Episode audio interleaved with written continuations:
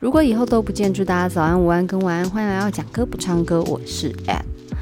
那上次有跟大家预告我要去看棒球赛，然后就是为了陶喆的赛后演唱。我跟你们说，真的，我觉得我做了一个，应该是说我人生回顾里面前十大最正确的决定之一。那那一天呢，其实大概五点零五分。就开赛，我大概五点十五分就飙车飙到那边去，然后就听到场场内已经有音乐在响，我赶快就跑过去。那那个青埔棒球场，我第一次进去，里面有点像那种夜市市集，或者是那种有在楼里面的传统菜市场的感觉，因为它有很多的摊贩，那卖的食物就是那种随手拿的那。那种比较方便吃跟喝的食物，那现在疫情关系，你就是吃跟喝，你必须要在你买的位置上才能食用。那边走边吃是不行，不过当然也是很容易看到有些人就是偷偷的，对。那但是大部分人其实都蛮守规矩的。他其实今天我不会唱歌，小就算唱也只会唱一点点，因为其实我那一天参加的时候热情过度，喉咙其实非常的痛。那一天呢，大概五点十五分、二十分进去场内之后，就开始享受整个非常热血的运动氛围。那加上呢，天气非常好，金浦一向天气都很好，很少会下雨，真的很少。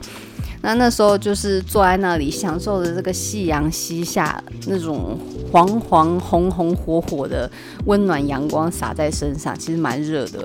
可是呢，天空整个。大片的蓝天，伴随着很开阔的棒球视野。那最糟糕的是，因为我自己有飞飞蚊症，所以球打出去的时候，我好难追焦哦，就完全看不到球在哪里。所以那时候看就是看一个开心啦，因为我真的看不懂棒球，大概有点概念啦，什么两好三坏啊，什么东东的，然后跑回本垒得一分，这个还勉强知道。然后就看着球赛。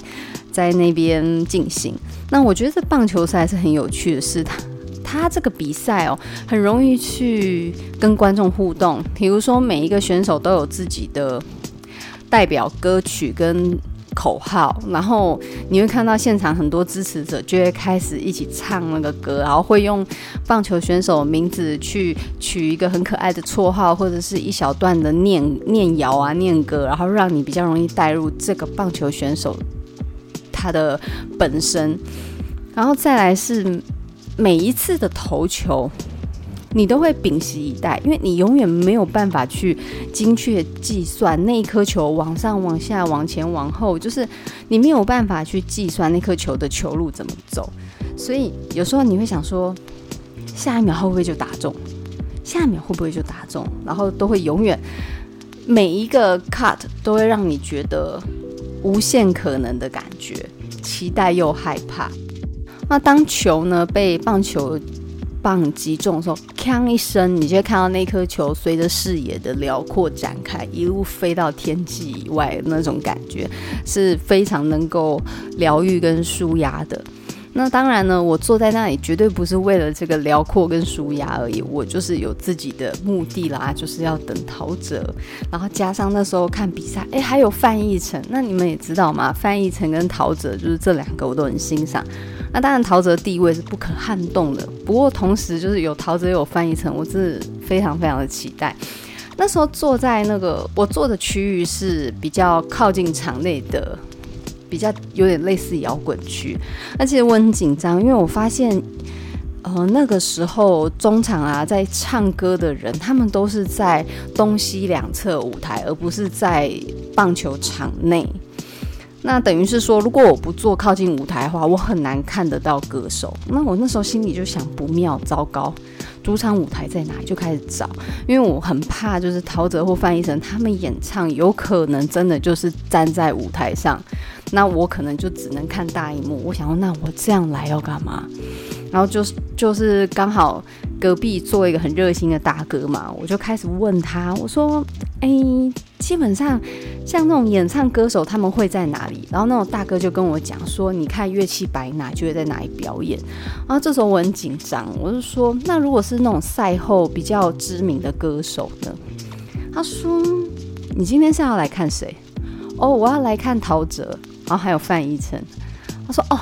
你不要担心，去年那个周华健来的时候，他是在场中央唱歌的，而且呢，你要可以好好期待一下，他应该会过来跟我们握手哦。然后我整个很开心，因为他说去年的时候，去年棒球赛一路一路打打到快好像十一十二点，所以周华健来唱的时候，基本上已经有一种跨年的感觉。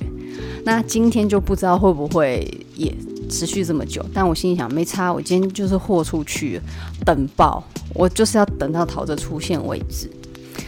随着这样的念头慢慢越来越强烈的时候，天空也越来越不妙，一大片非常浓厚的乌云从我后方，然后随着风势往前，然后接下来就点点滴滴、点点滴滴、滴滴答答的打在身上，然后接下来就雨就越来越大，然后开始就是穿雨衣啊、撑伞啊，每个人都有自己避雨的一些工具，然后随着雨势越来越大，有一些就是坐在，因为棒球场是没有遮遮雨棚的。很多人都退到有屋顶的那个叫什么？那个楼梯那边去了，所以基本上你可以看到场外一大圈的人都退到里面去，就是看不太到，人变少。那我心想，不行啊，我就是坚持，我死都要等，我就是不想要，就是我想我既然都来了，我一定要感受一下，就算是下雨的棒球场，它也是一个过程跟一部分，所以我就在那边吼然后。就这样一路等到大概七点半左右，雨势真的太大，真的超大。我的裙子，我那时候是穿一件很薄的、很薄、很凉的夏日的长洋装，下半下半截的那个衣服全部都湿掉，然后我还戴帽子啊、雨衣什么的，可是全身就是湿的乱七八糟的。那刚好就是这时候就是喊停，球赛喊停，然后说。因为雨势太大，他们就铺了一个，好像是，好像是一个那个要怎么讲啊？就是一个一块很大型的类似布的东西，然后把他们打击的区域全部铺起来，然后说等三十分钟看雨势的进展如何。那那一天呢，其实比数还差距蛮大，我记得是二比十吧。所以那个时候隔壁的大哥就说今天有可能会提早结束。然后就这样等啊，一路等等等，大家就是一直在吼。你可以看得出来，很多人就是不愿意离去，应该目的是跟我一样的。大概到八点左右的时候，就宣布比赛直接裁决，然后就主场队乐天赢了。诶，那时候我不知道主场队赢了有什么好处。接下来呢，就是一样穿着雨衣，雨衣一样在下。然后我们就坐在那里，然后他就宣布裁决结果之后，就是开始烟火秀。妈，那个烟火超超大的，超壮观，而且持续好几分钟，一直乒乒乓乓，然后各种形式非常的漂亮。然后我那时候就跟隔壁另外一个阿姨，就是想说这也太划算吧。她说那是因为主场队赢了，如果没赢的话，根本没有烟火，好不好？所以大哥跟阿姨都说我今天赚到，我这一路看非常漂亮。啊，接下来就前面的比较小牌的歌手、唱跳歌手出来，在东，我记得是在西侧舞台简单的跳跳唱唱这样子，然后接下来就换什么陈乃荣跟赖林恩，就是夫妻档一起表演，他们是在西侧舞台，可是他们两个太。因为他们都唱自己的创作曲，然后就让人很难跟得上音乐，然后加上他们太恩爱，然后搞得像那种单身狗啊，或者像我这种就是没有要来就是感受这种爱的力量的人们，就这样子坐在那里等。然后我隔壁有人就才开始嗨说：“哦，可以不要这样吗？不要一直尬聊，可以换了，可以换。”然后所有全场就是一直在躁动嘛。当然，接下来重头戏就出来了，你们知道吗？接下来就看到舞台那个边边角角出现了一个人，然后舞台灯就跟着他。你看，就是范逸臣，范逸臣就出现在我们眼前，然后他就开始唱他很多首代表作。虽然啦，我知道范逸臣真的很不喜欢他以前的情歌，可是当他唱出《I Believe》的时候，真的是很感动诶，就是好多的以前时光的感觉都被拉回来了。当年他是纯情的情歌王子嘛，虽然他现在就是叛逆的摇滚男人，但是他唱起《I Believe》还是深情不减。然后你就听到他的歌声。非常干净的嗓音，然后非常稳定的唱歌的控制的能力，然后你听他唱 I believe，你不说话的时候，然后全场就开始跟着唱，然后再来他唱完 I believe 的呃呃下一首他是唱 piano，然后还有唱情书，还有唱海角七号的无恶不作，哎无。无乐不作，然后又在唱了《Love Story》，真的是那一天，我们那时候前面光范逸臣一出来，当然当他唱到无无乐不作的时候，全场嗨爆，嗨到最高点，而且他还一路走到我们那一区，因为我们是最靠近。我们两侧都是最靠近球场内的那个区块，摇滚区。范逸臣直接走到我们面前，离我们大概只有三十公分不到，超近，近到一个炸掉。可是范逸臣显然防疫的守则抓得非常的好，就是死都不跟我们击掌或握手，我们超失望的。可是可以看到他在我们前面唱唱跳跳，真的是很过瘾。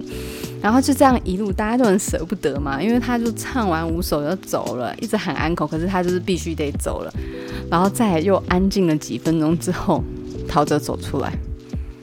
我这一生亲眼看到陶喆唱现场，他一出来，你就听到一阵雷声，然后风铃声，你就知道找自己，跟今天的大雨超配的，而不是今天那一天的大雨一样超配的。然后他就开始唱，诶，虽然大家都说他歌声不如以前，可是他那天的他那一天的声音声音状态非常的好。然后他开始唱，你要知道球场很大，他边走边唱，然后边跳，非常的嗨。然后再来他是唱什么？诶，接下来他唱那个今天你要嫁给我，我就没有很。因为那首歌是很主流，我我很不喜欢那首歌，但是我得承认那首歌是很厉害的流行歌。然后这一首跳过之后，再下一首《小镇姑娘》。小镇姑娘，我也是好开心，因为这首歌我超喜欢的。但是最重要，接下来重点就是他要唱的是《就是爱你》。为什么我说很重要呢？因为他就是爱你的时候，他一路走到我们前面，然后跟我们握手。我有录下来，我有录下来他握他握握手的那一刻。可是很糗，因为他原来是要击拳，然后我以为他是要握手就抓他，然后他因为他那个流程要很顺，他就抽走，然后去握下一，就是去去去跟下一个击拳这样子。然后那时候后来我有在 IG 上跟他。Sorry，就是以为在要握手，所以抓太大力，希望不要吓到他。他有回，因为陶喆不是每他没有每次都回，可他那次有有看到，有接受到我的歉意，他就说：“哎、这是剪刀石头布的概念嘛？”就 OK OK，有收到我的歉意就好。因为那天事后就觉得超糗，然后他那时候在我面前唱的时候，我我实力很高哎、可能。死忠粉丝吧，所以就瞬间羞耻感什么的都忘了，我就喊说老大还是最棒的。现在想起来真的好羞耻，有够丢脸的。可是就觉得人生好圆满哦。然后他又唱《爱很简单》，然后简单的聊一下他今天带他儿子过来看球赛，可是他儿子都是跑去捡球，这很可爱分享。然后那天就是陶喆唱完之后，整个整个棒球赛跟演唱就 ending。然后接下来我就连续两天一直看着陶喆翻译成在我面前出现的影片，然后又一直狂播放我握陶喆手的那一段，狂看。然后在家族分享啊，在我妹的 line 里面分享，在脸书、在 IG 一直分享。狂分享，因为，哎、这这是我第一次这么这么近的靠近明星。有啦，之前看过高捷啦，然后孙协志，但是那个距离都没有那么近，而且重点是我这次看到的是我内心的男神，就是陶喆，还握到手。那一刻握到手的时候，我心里想说：靠，他有温度，他是人呢，他是凡人呢，就是有一种原来他也是人的那种感觉，就 觉得自己好白痴哦。可是我觉得这次经验真的太难得了，我我都没有想过，我那一天竟然有办法亲自看到两位歌手在我面前唱歌，然后还有办法握到陶喆的手，太难忘了。所以现在又充满满满的工作生活动力。然后今天讲话其实是非常没有力气，因为那天狂尖叫、狂吼，所以整个喉痛爆。我跟你们讲。早上的时候真的太巧了，那时候我开脸书就看到我最近算蛮欣赏的音乐人黄轩，他就分享他很难忘的一首影响他很深的一首歌，叫做《不一样》，也就是今天要介绍陶喆的《不一样》。他说这首歌里面的饶饶舌啊。带领了一个很强烈的风格，然后一个很不一样的音乐元素进入华语歌坛。那他几乎可以把这整首歌歌词背下来，我觉得超强，因为我背不起来。可是呢，这首歌的确有它洗脑跟特别的地方。那就连歌词的内容，你如今再去看它，都不觉得过时，因为人类永远都会犯下一样的错误。那就让我们好好的去读一下今天在陶喆这首《不一样》里面到底在讲什么吧。这首歌是一首饶舌歌，所以我不不太能唱，然后喉咙很差，很不舒服，所以今天讲话很卡，大家见谅。啊，这首歌呢，它的作词作曲都是陶喆，跟找自己一样，是一首非常具有批判性跟主观思想的一个歌词内容，而且里面有很多我们值得反思的一些观察世界的角度。好啦，开头他就说，从小在历史课就发现人与人不一样，不同的国家、不同的文化、不同的宗教。所以呢，他先一起把大家召回到求学的时候，关于在求学课本上面所读到的各种不同的人。对于小孩来讲很简单，就是熟人跟陌生人的差异嘛，爸爸妈妈、爷爷奶奶、叔叔阿姨、阿伯。然后接下来就是不认识的人跟老师。其实对小孩来讲，真的就是熟跟不熟两者差别而已。但是随着年纪越来越大，你就会发现。有国家的差异，然后甚至还有文化的差异，还有宗教的差异。那上次我看到电视上在介绍世界三大菜系，大家猜得出来是哪三大菜系吗？我自己完全不知道，我一直以为是什么美式料理什么。No，第一个中国菜系，这个大家都知道嘛。第二个是法国菜系，好，包含欧美那种。简餐那个都是，再来第三个很特别，叫土耳其菜系。土耳其菜系就是清真菜系，就是不能吃猪肉这一挂的料理派系。所以光是做料理都有分哦。所以你看，在不同的文化、不同的宗教里面，他们所展现出来多元的事件观点、习惯，更是差异很大。那比如说去中正纪念堂看展览，它还有那种清真教徒所使用的，应该是祷告的一个一个祷告室，你都可以看得到。这就是一个文化多元的现象。然后或者在一些寺庙里面，你也会看到不同的拜拜文化。行天宫不拿香了，有些地方又拿香。然后有的地方呢，香是三炷，有的地方一炷。哦，有的呢，你只要这个。虔心成拜啊，有的有摆佛像，有的不摆佛像哦。还诸于天地，你所要做就是跟这个天地间共鸣共振就可以了。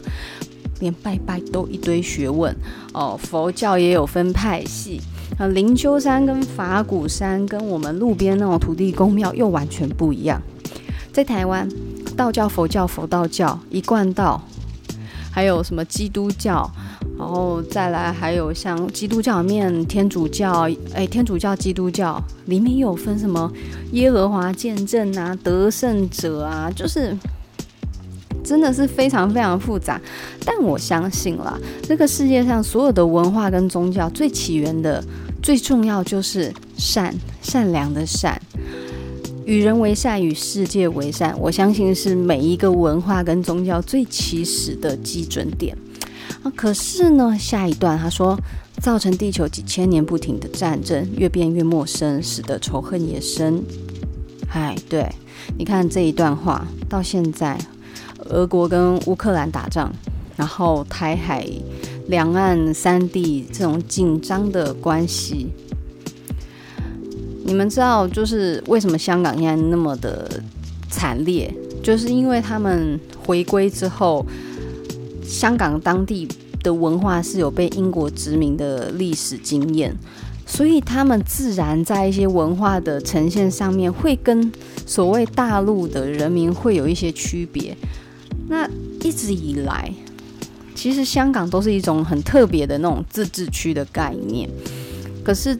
自从就是有一个命案嘛，呃，香港人，香港的一个一对情侣来台湾，然后男友杀掉女友之后逃回香港去，那过程中牵扯一些司法的主权问题，然后就让事件变得难以收拾，然后香港现在就不像以前的香港了，然后我就曾经做梦梦到，嗯、很多以前我们。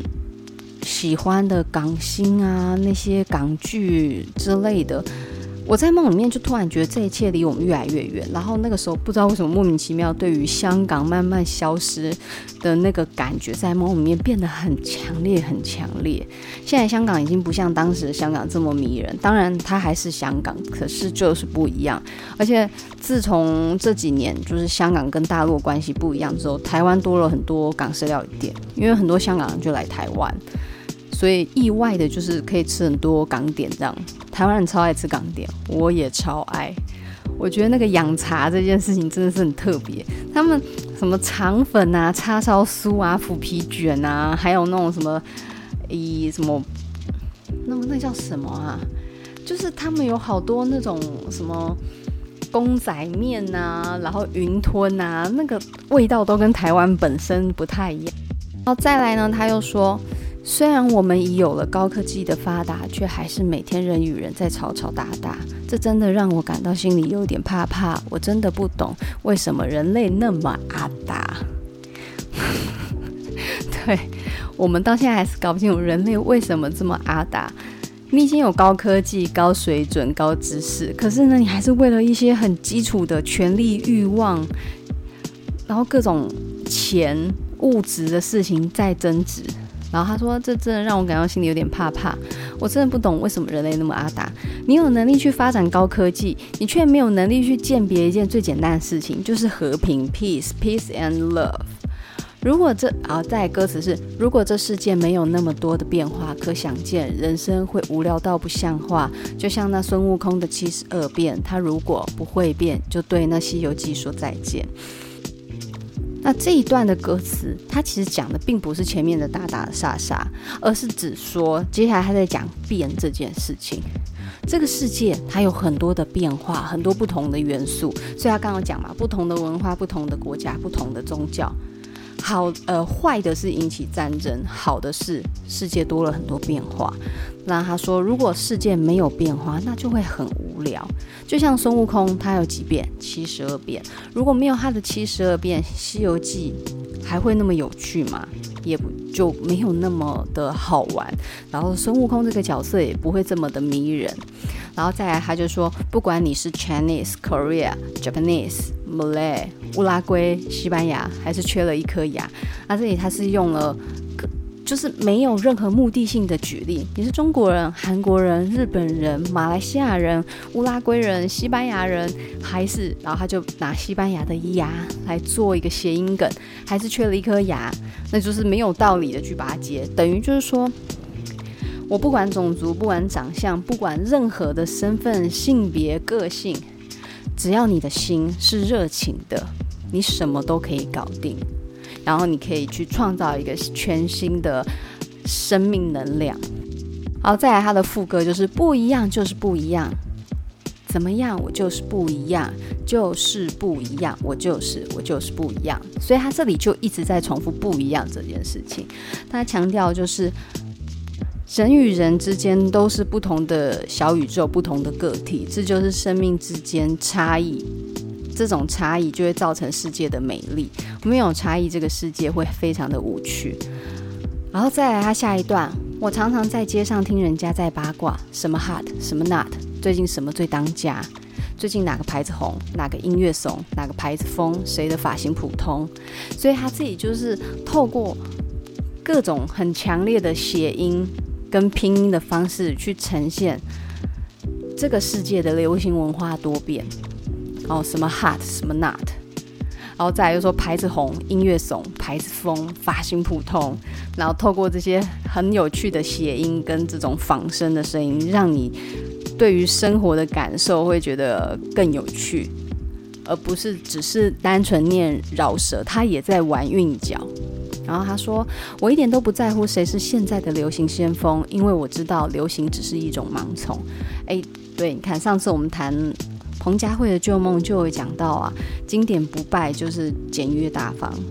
然后有时候流行文化太尖端，会很难在这个回收再利用。你很快就会被发现这是有时代感的衣服啊产品，你很难再次使用它。然后这一段。接着唱的那那那一句啊，我以前小时候都听不太懂，因为他是吃肥油吃肥油，然后想说吃肥油是什么，后来才知道吃肥油吃肥油，它只会让你心灵的健康通通没有。那这个是什么意思呢？你如果只是做一个吃吃喝喝的生理满足人。那么你的人生还有你的心灵就是空无一物，然后你也没有办法展现所谓的不一样。哦，他说，不管你是什么样的人，说什么样的文，你绝对千万不能忘记这世界还有很多其他不同的人。你需要打开胸怀，绝不要立刻歧视。你可能每天吃的是一碗白饭、一个汉堡、意大利面条、一个寿司、一条沙爹、ちょっと待って。 哦，这一段很有趣，不要吃肥油，不要单纯吃吃喝喝，然后你不要忘记了这世界上不同的人们，不同的种族。哦，所以白饭，哦，中国料理嘛，中华人嘛，汉堡，哦，西方料理，西方的饮食习惯，意大利面条更可以理解，意大利人嘛。然后寿司，日本人一条沙爹，沙爹嘛，沙爹这个是哎，沙爹是哪里的东西啊？糟糕，你没有吃过沙爹吗？我不常吃哎，沙爹是一个哦，东南亚的烤串，所以一条沙爹，然后接下来就接一样是谐音梗，就是ちょっと待って 哦，等一下。那他这个ちょっと待って不是单纯只是为了压那个沙爹，因为呢，他后面要接，不管你吃什么，然后他就一直讲讲讲讲，好，请等一下。可是只要你有那火热的心，什么都摆平，去创造新的生命。所以他就是重复告诉你，不一样没关系，只要你有火热的心，你这些不一样都会变成生命燃烧的能源之一。 最后一段他的歌词我非常的喜欢，尤其在这个年纪，我就很欣赏他这样去写。他透过很多的人名告诉你，他的生命中遇见哪些不一样的人，然后这些不一样人创造了什么样世界火花。他说，甘地、迪士尼、老子、孔夫子、蓝农、卓别林、白兰度、毕卡索、爱因斯坦、弗洛伊德、达赖喇嘛，很多人对不对？那甘地大家知道他是谁吗？他就是印度国父哦，民族主义的一个领袖。他带领印度独立，然后脱离了英国殖民的统治。而且重点是他提倡非暴力的哲学思想，去影响大家，让大家知道争取民族、民族跟民主，还有争取自己的权益，未必要用暴力的方式去表达。因为你们知道，以暴制暴只会更暴而已。那当然。是需要一点勇气，因为毕竟你是在别人枪口底下去争取自己的权益，的确是有一定的困难。和平思想的一个代表先锋，然后迪士尼这个迪士尼大家应该不太会不认识吧？他是一个非常厉害的童梦创造者。他不但是制片人、导演、剧作家、配音演员、动画师，而且最重要的是，他是得到获奥斯卡奖最多的人。他在不同的童话题材里面找到了童年无忧无虑这一类元素的养分，然后去把它发扬光大。透过这些动画，透过这一些他人生。所吸取各式各样的元素，去创造一个非常厉害的童梦世界。在这个童梦世界里面，每一个人的童年被共享，然后快乐也被加成到最大。然后，甚至到后面他建造的这个迪士尼乐园，在一九五五年开启了一个非常非常大的主题乐园。啊在这里面，依照了整个。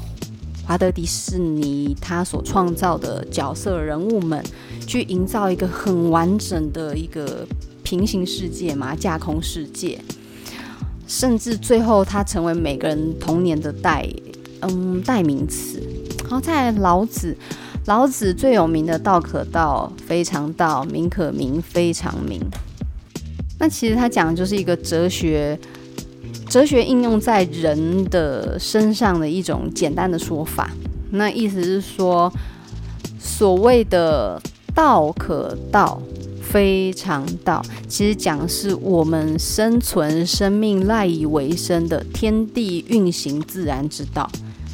那等于是说，你依照天地万物所流动那种自然的状态去顺应，然后生活，去顺应。去完成你这个生命该做的就是活着，而不去伤害，不去刻意。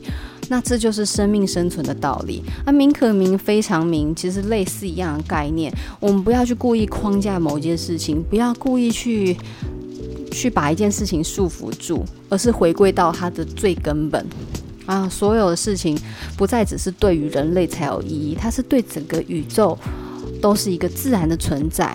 而不是说哦，他就是专门为人类服务啊，专门为这个社会而生存而而被而被在那里的，那等于说他抛弃掉很多人为的一个思想架构，有点复杂，所以就大概讲，他其实倡导就是我们自然这件事情，跟天地和平共处这件事。那孔夫子他其实是比较入世的想法，他讲的是人与人之间交际往来的一些基本原则。那孔夫子他有讲学习啊、交朋友啊，或者是我们这个逝者如斯夫，不舍昼夜，其实讲的就是时间这件事事情。他去探讨很多生活上一些常规对于人的意义是什么。那他比较像是做人这件事，可是并不是要你做一个严肃的大人这么无聊的废话。他其实有很多生活上应对进退的道理，比如说君子不器。器具的器，君子不要随意的就被定义或是框架，其实有点像老子的思想，可是再更人为一点。意思是说，不要随便的局限自己的可能，然后也不要有太多既定的思考跟意向，很容易把你自己绑住。然后蓝龙其实就是陶喆很重要的音乐精神导师吧，因为披头士的音乐影响陶喆很深，加上陶喆爸爸陶大伟很喜欢披头士。所以在他的创作里面，的确是可以去听到一些披头士的影子。然后在卓别林喜剧大师，透过没有语言的方式去呈现有一点点小悲哀的人间，呃，要怎么样？人间笑语，这些笑是有一点点心酸的。然后白兰度，大家知道这个人是谁吗？他叫马龙白兰度。他最著名的一个作品就是《教父》，那他非常非常的具有，他在整个影剧界啊是一个非常有名的演员，因为他的表演方式是有个人很强烈的特色，那他的影响力也非常的深远。那简单来说呢，他就是尽量的去还原剧本跟角色的。整个整体的细节，不只是不只是去自我诠释，他力求剧本跟角色所有最真实的点放在整个表演里面，所以在表现上面就会让你很真实的去感受到这个戏剧所要演出的内容是什么，这是其中一种方式了。然后再来毕卡索，印象派大师，很多人都觉得毕卡索画有时候会有一种乱乱画的感觉，可是其实他在十六岁的时候，他就可以画出跟照片一样等级的作品了，所以他是有非常厉害扎实的绘画底子，他才能玩出印象派这件事。那他跟雷诺瓦是少见，就是在死前就享受到成名带来的财富跟名声。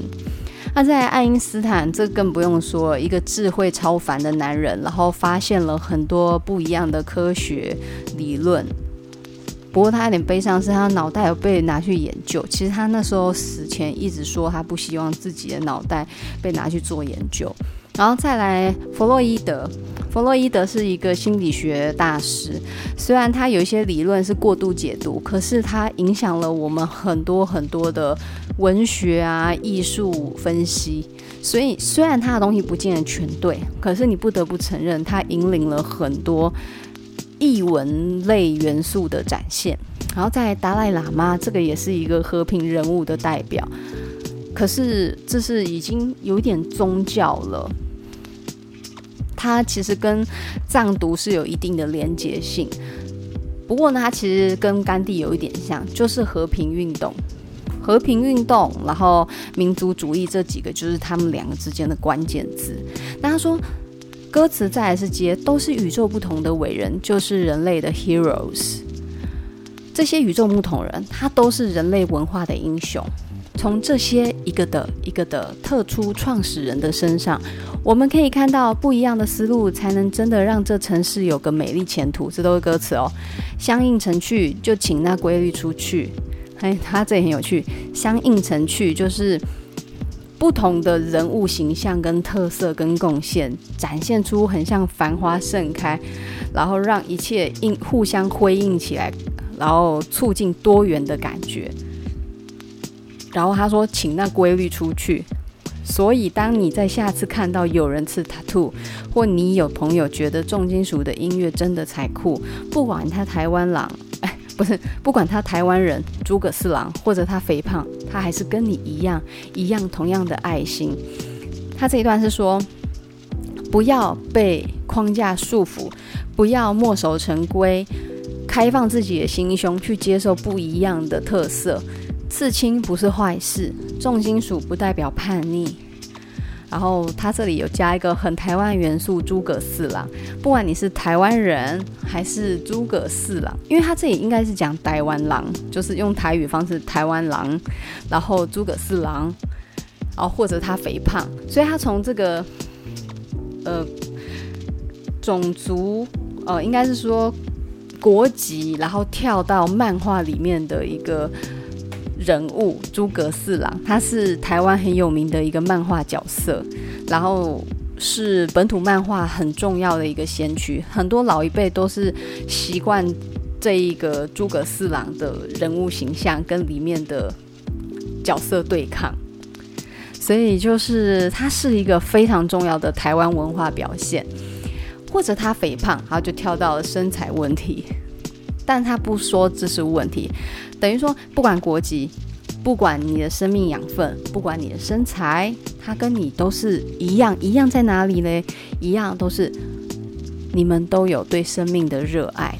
你要释放，要礼让，要忍让，绝不希望。这样子看起来，这个歌词应该是你要释放自己内心的一些固执的成见，然后去礼让，但是不要。